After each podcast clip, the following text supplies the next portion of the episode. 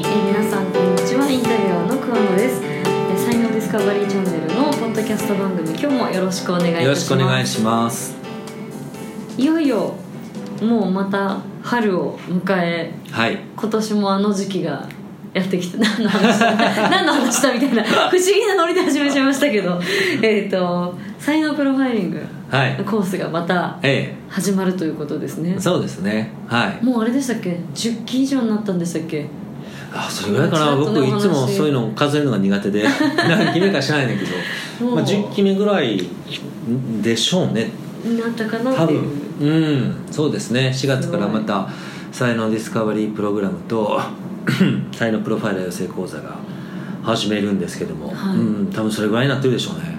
ですね。えこう結構先生、まあ、変化が大事な先生は、はい。その10期とかねやっていくうちにやっぱり中身はどんどん変わってってたえりするそうですね。ちょうどあの去年、はい。そのお金の本を出したからえーっとカリキュラムの一部を、はい。あのお金をテーマのカリキュラムにちょっと変えましたね、あうん、どうしてもその才能ディスカバリープログラムは、まあ、才能見つけるだけじゃなくて、まあ見つけた後どうやって伸ばすのかとか、はいまあ、伸ばした才能を生かしてどうやってあの収入を上げるのかとかビジネスにするのかっていう話もするので、はい。まあ、お金の話を一回入れることにして、うん、その分ちょっとバージョンアップはい、前回からかなした感じですね、うん、才能を見つけた後にそれをどう、まあ、ええ変えていくのかというか、そうですね。ところがうん。追加されたという、そうですね、ええ。でまあ、よく言ってるみたいに、はい。まあ、前半は才能を見つけるってことをやって、はい。まあ、自分のコアコンセプトとかはい。でそれをもとにした才能とか、はい。あとはじゃあその才能を使ってどんなことを実現するっていうビジョンとかね、はい。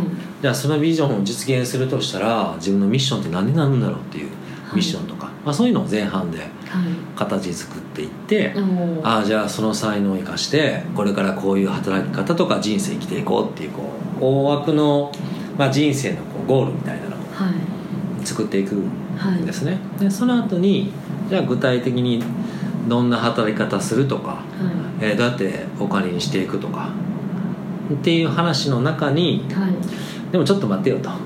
お。今まであのそうは言ってもどんな稼ぎ方してきたんだとあどんなお金の使い方してきたんだと、はい。お金ってどういうふうに思ってるのかっていうこう、はい。今の習慣をまず自覚して、はい。それがこれから才能を生かしていくにふさわしくなってるかどうかをちょっとチェック、うん、していかないと、やっぱどうしてもその才能を生かしていくっていうと今までの働き方と変わってくるから、はい。まあ、稼ぎ方使い方とか、まあ、あとは投資の仕方ですよね、ええ。この辺のお金のビリーフも変えていかないとはい。こうなんていうのかな不一致っていうかあ出てくるので、はいうん、えた例えばどういうことが起きるの？え例えばね、はい。あのサラリーマンだった人っていうのは毎月安定的にお金をもらえると思ってるわけですよ、はい。お給料はもらえるもんだと思ってるじゃないですか。あまあそうですね。でも独立するとお金は稼ぐものに変わるわけですよね、はい。でそれはつまり、えーっと例えば上司から言われた仕事をやってればいいと思ってた人は次は自分で仕事作らなきゃいけなくなるそれによってお金をもらえるっていうふうに変わってきますよね、はい。まあ、なのでこれから独立していきたい人だったら今の会社にいる間から自分から提案したり仕事を作ったりしてじゃあこれが会社にとって経費削減をもたらしたのかとか例えば新しい売り上げを作ったのかとかお金どう変わってるのかっていうのをはい。ちゃんと意識して働けるようにならないとはい。そうはできないですよね自分の才能分かったとしても。うん。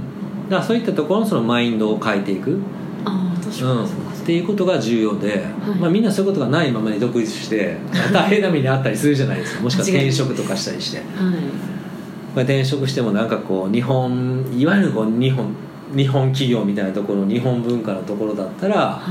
まあ、上司から言われたことをやってるだけでよかったのが、はい。なんかもっと行きたいと思って外資系とかに移ったらもうまさにそういう働き方 もう成果主義なんで。自分でいかに実績をそうそうそう残していくかってうことですん、ねなどれだけ働いても成果出してたらそれで OK みたいなね定時で帰ってもいいし、あそうですね。まあ、残って働いてるのはあなたの責任でしょみたいな、はい。うん、遅いのはあなたの問題ですよねみたいな に。になるわけで。はい そういうふうに切り替えていこうと思ったらはい。やっぱこう自分のどういう働き方が、うん、どういう形で収入に変わってるのかとかね、はい。見直さないと無理だから。あっていうことですね、うんうんそこはやっぱりやっとかないとうん。今までのプログラムにこう付け加えなきゃなってなんか思うきっかけだったんですか？あ今の話は前もはい。やってたんですけども、はい。今回お金で、えっと、1回付け加えたのはやっぱその、はいまあ去年かよく喋った あのお金のビリーフええ。をある程度変えとかないと、はい。なかなか気持ちがついてこないなっていう。やっぱりその今までの参加された方々がはい。才能見つかったんだだしお金稼げることも見えてんのにってことですよね、えーそういう人もねやっぱ中にはいるんですよね、ええ。才能見つかったけどもお金に変わらないみたいな、はい。でそれはやっぱこうよくよく聞いていったらやっぱそういう時ってもう自分が提案できてなかったりするんですよね職場で。ああどっかちょっと人の目を伺っそうそうそうたりとかうん。できてなかったりとか。まあそもそもこうそういうのが採用されない会社にいるんだったらもう転職とか考えた方がいいわけじゃないですか。確かだって提案したいわけだから。ええそういうことに気づいちゃったわけだからね、だから転職した方がいいしそれこそ今の地元で転職先がなかったら、い。東京だろうと大阪だろうと引っ越したらいいわけですよね、だからその自分の制限がやっぱみんな枠があって。に一人一人一人いろんな枠がありますね、うん。今住んでる場所でとか今働いてるところでとか、でもそこでこういろいろやり尽くして道が開けなかったらその場所にあなたの才能100%生かせる場所はないってことなんですよ。はいでその時にこうやっぱ出るっていうことが重要なんだけど、はい出れない人っていうのはやっぱ開花せずにはい。そこは終わってしまう、たですね、うん。うん。だからやっぱお金とか時間の使い方とか、い。まあ、働く場所選びとかもう全てにおいてやっぱその辺のこう思い込みですよね、はい。を変えていく習慣を変えていくっていうのが重要なので、あうん、そういうのを取り入れてちょっとまだ前回ね1回試しただけなのでもう一度ブラッシュアップしたいなとは思ってるんであね、へえ4月からの分はまたその辺をブラッシュアップしつつ、ええ。されする可能性が高いと思うええやっていきたいですね。うん。なんかもうだってこういうの向いてるからこういうのだったら稼げるってうん。人から言われても、私も全然動けないのでやっええぱりそこって、まあ、もう一段階何かあるんだろうなってうん。思いますもんね、うんうんうん。見ていて。私もです。し人を見ていても、ええええ。やっぱ基本そのやったことがないことって人間 あの不安に感じるようにできてるから、はいうん、だからそこを楽しめる人がいいですよね。で今そうじゃなく B2B しかやったことないからあーうんうん B2C をうんうん。提案されると、はいはい。え苦手って思いたくなるというか。ああなるほどなるほど。やったことないし、はい、やってもらったらいいんだよ自分でやったらって提案されるってこと？あそういう感じです。あだから、うんうん。なんでこう B2C やんないの？みたいな。あ本出したんだし、うんうんうん。もうそろそろそっちもやるやった方がいいんじゃないかみたいな、はいはい。まあ最近流行りのオンラインサロンじゃないですけどああわかんないですけどね。なんかそういう、ね。もっとその、研修講演に、はいはい。特化してきてるので、ああうんやったらいいのにとかファンを作れる人なんだから、うん。そういうのやったらいいのにってうん。だいぶの人に言われるんですけど、うん。あれやね桑さんはこうやっぱこうあれやね。あのーなんかこうある一定の期間が過ぎると、なんかはい新たなことをいっぱい周りの人から言われるという宿命があるからそうなんです。ね。そうそう常に言われてるね。そうなんですよ。だから軸 面白い。自分軸はあるっちゃあるからブレないとこはブレないくなったんですけど、うんうん。ビジネスモデルとかに関してははい。無知っていう多分自分あーの得意じゃないって考えてきてないところがうんうんうん。多分あるんでしょうね。自覚してるからあうん。ある程度話は聞くよ聞いちゃうというか。ああ。でもまあ、はいそもそもその話だったら多分これ聞いてる人もそうだと思うんですけど、はい。い、やこんなこともしたらいいのにって僕も言われることはありますけどえそもそもそのやりたいかどうかっていう問題があってえはい。やっぱねやりたいとそこまで思わないことって続かないんですよね。結局自分がやりたいと思ってたら動いてる。そうそうそう動いてる、はずですよね、うん、なので、まあ、はい。例えばその,、あのこれどんなビジネスをやってる人でもそうだと思いますけど、あのやっぱテクノロジーのトレンドとかは、はい。あの触ってみるのはいいと思うんですよ。やっぱそうじゃないとわからないし、はい。結構その働き方とか産業とかっていうのは、うん。テクノロジーのと新しいテクノロジーの登場でガラッと変わったりするので、はいまあ、その予想というかね見通しを立てるためにも、はい。まあ、オンラインサウンドとかいっぺんやってみるのも面白いと思います。僕もこの間、い。オンラインセミナーやってみてすごい面白いなと思いました。ね。うん。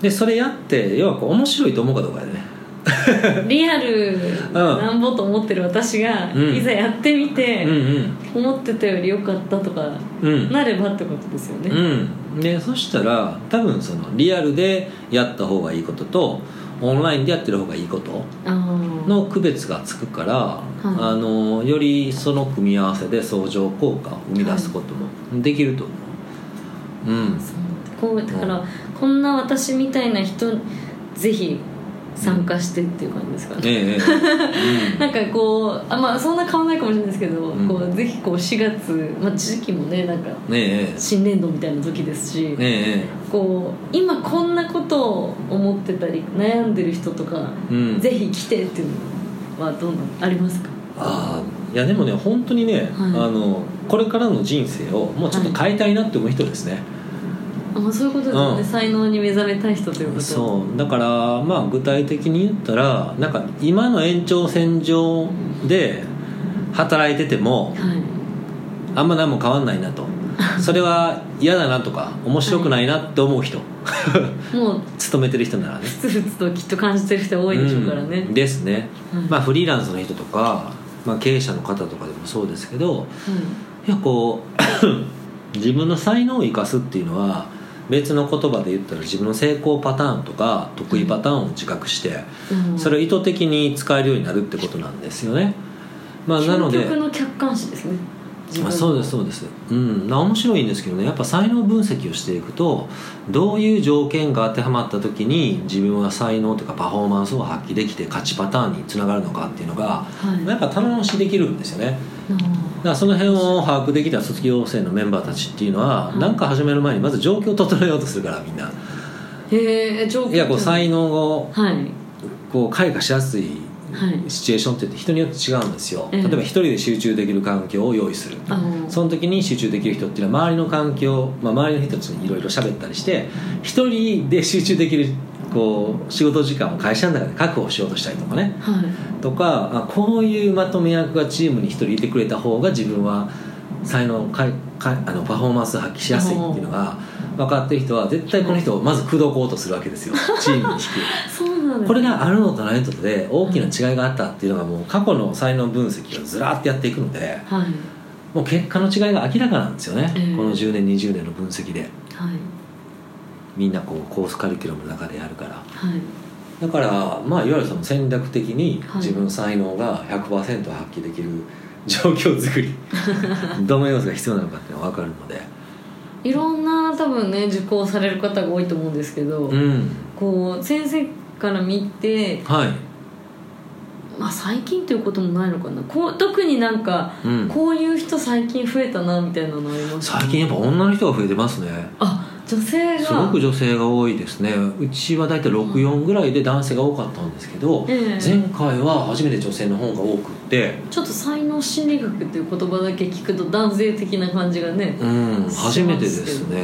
あうん。で今月やるワンデーも東京はまあ圧倒的に男の人の方が多いんですけど大阪は全員女性でそれも初めて。だからまあでもやっぱ女性の方がねすごい元気というかなんか始めようって思ってる女性はすごく日本全国に増えてる感じがしますね。それは皆さん、うん。あんまりお勤めの人よりも勤めてる人もいるしし個人でやあのこれから例えば子育てとか一段落したから始めたいっていう人もいるし、はい、うん。子育てにもだってしかも使えますね。うんそうですね。子供の才能とかも分かるようおにねプロファイリングを学んだ人は分かるようになるんでだある種旦那のね才能そうそうそうそうも旦那の才能も開花してあげる。全部こう奥さんが牛耳れるじゃないですかね、うん。そうですね。だから女性が多いですね、まあ、なんで、うん、のなんかこう、まあ、こ過去の延長線上の人生じゃなくてはい。なんかこう次のステージに行きたいなみたいなね、はい。うん、もうワンブレイクしたいなみたいなそういう時期だなって思う人、だし、うん、に来てほしいですね、そうですね、うん、確実に。そういうそうそう、うん、変わりそうですね人生。でそういう人がやっぱ自分の才能を自覚するともう全然変わるんで、はい、うん。羽ばたいていすね。そうですね、うん、なそういう方が一人ともう一つは、まあ、前回とかもね話したけど自分のコアコンセプトとか自分軸が分からずに、はあ。うん、もうね1年以上悩んでる人は来てほしいですね。もうさっさとそれに時間をかけるのはやめて。あの探す人生はやめて、はい人生生きましょう。みたいな、ね、見つけてちゃんと始めようっていう、うん、だから本当思うのはあの特にね30前後の人とかでそういうこと悩んでる人がいたら来てほしいなと思うんですよね。っていうのは30歳からの10年、まあ、35歳からの5年でもいいけど、はい。この30代をどう過ごすかってやっぱすごく大きくて、私だ。うん。はい。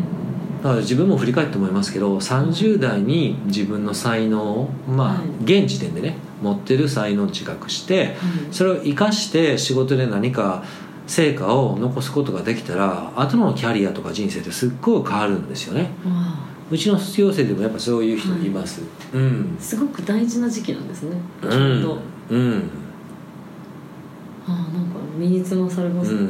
だからそこでまあサラリーマンの人だったら転職成功したりとか確かに。あの あの昇進のレールに乗ってる卒業生とかもいるからやっぱさちょうど10年ぐらい経つからいろいろ見えてきますもんね。そうだよね。社会出てから。うん。そうですね。だから30ちょっと過ぎぐらいの人とかであの今そういったことにねこれからのキャリアとか自分の強みをどうしようとか考えてる人がいたら来てほしいし。はい。うん。